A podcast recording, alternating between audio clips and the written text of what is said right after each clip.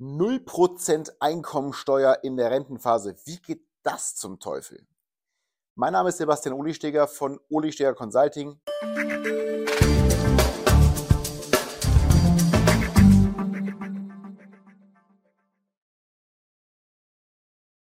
Wir beraten Unternehmer und Manager dazu, wie sie möglichst viel aus ihren Investments rausholen, natürlich auch vor dem Hintergrund einer Besteuerung.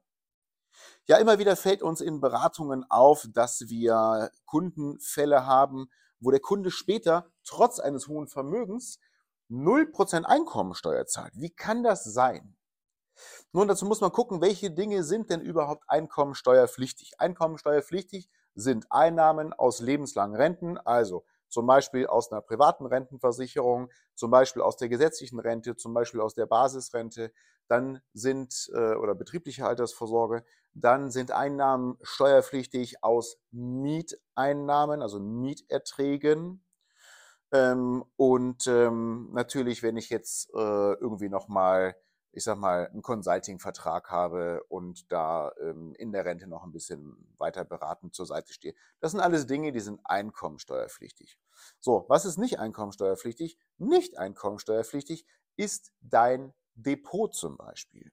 Hier zahlst du bei der Entnahme nur die Kapital, also die Abgeltungssteuer und natürlich, bis du das Vermögen aufgebaut hast, fällt dann zwischendurch auch immer mal vorab Pauschale an. So, die Abgeltungssteuer ist ja aber festgesetzt, liegt bei 25 Prozent plus im Zweifel Kirchensteuer plus Soli. Ja, ähm, aber der Einfachheit halber lassen wir es mal bei 25 Prozent.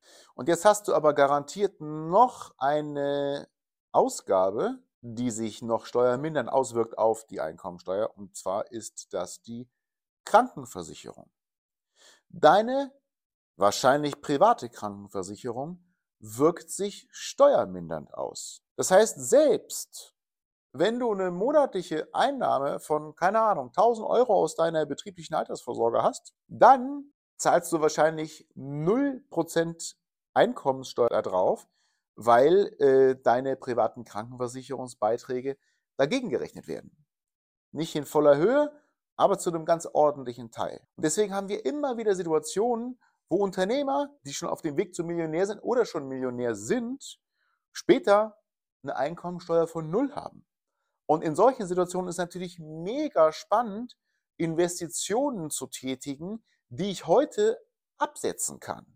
Wo ich also weiß, dass die mein zu versteuerndes Einkommen heute in vollem Umfang reduzieren. Wenn ich zum Beispiel 20.000 Euro in so ein steuerliches Vehikel reinstecke und das meine Steuerlast um 20.000 reduziert, da weiß ich nämlich, dass meine Einkommenssteuer, in der Regel Spitzensteuersatz, eben da angerechnet wird. Das heißt, von 20.000 Euro, ich mache jetzt mal Pi mal Daumen die Hälfte, sind 10.000, äh, die ich vom Finanzamt zurückkriege oder die ich gar nicht erst abgeführt habe an Steuer, je nach Vehikel. Und später, wenn ich es dann ausgezahlt bekomme, tja, dann habe ich da gar keine Besteuerung drauf. Ja?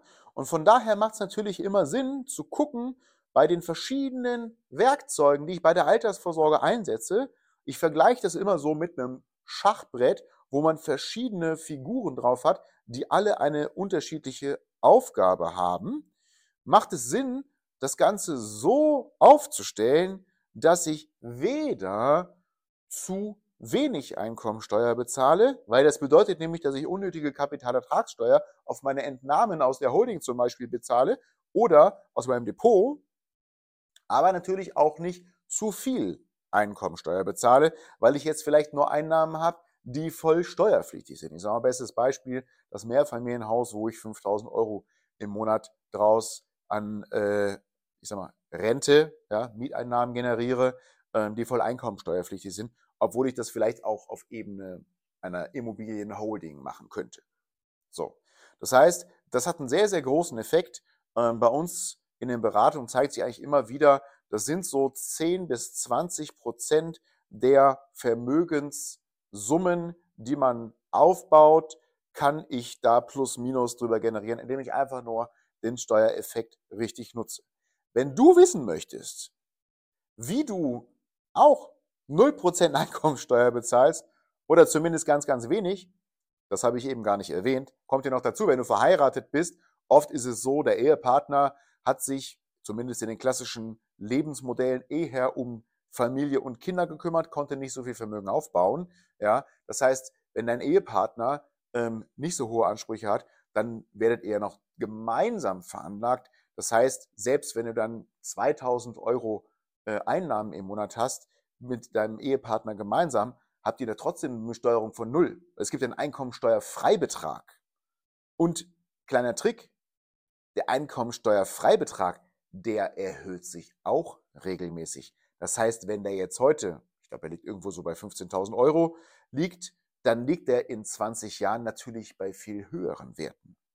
Und das macht es natürlich Sinn, mit zu berücksichtigen. Ja, wenn du wissen möchtest, wie du deine Altersvorsorge, deine finanzielle Freiheit als Unternehmer so aufbaust, dass du möglichst wenig Steuern bezahlst und heute möglichst viel Steuervorteil bekommst, dann melde dich bei uns. Bis dann alles Gute, dein Sebastian. Ciao.